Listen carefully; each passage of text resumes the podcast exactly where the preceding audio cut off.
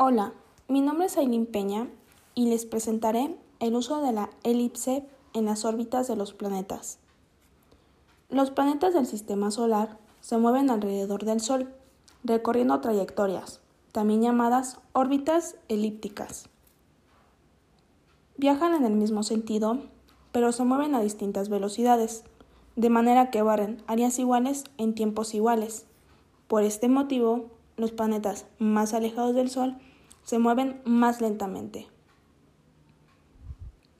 Las órbitas elípticas tienen al Sol en el foco.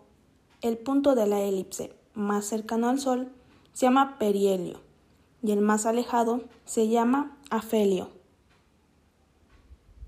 La mayor parte del cuerpo del sistema solar, conformado por planetas, cometas, asteroides, etc., siguen trayectorias elípticas aunque con excentricidades bastante diferentes. Aunque las órbitas de todos los planetas son elipses, no todas están alineadas ni están en el mismo plano. En general, la mayor parte de los planetas orbitan en planos muy cercanos de la órbita terrestre, también denominada eclíptica. La única excepción en este caso es Plutón, cuyo plano orbital está inclinado más de 17 grados con respecto a la eclíptica.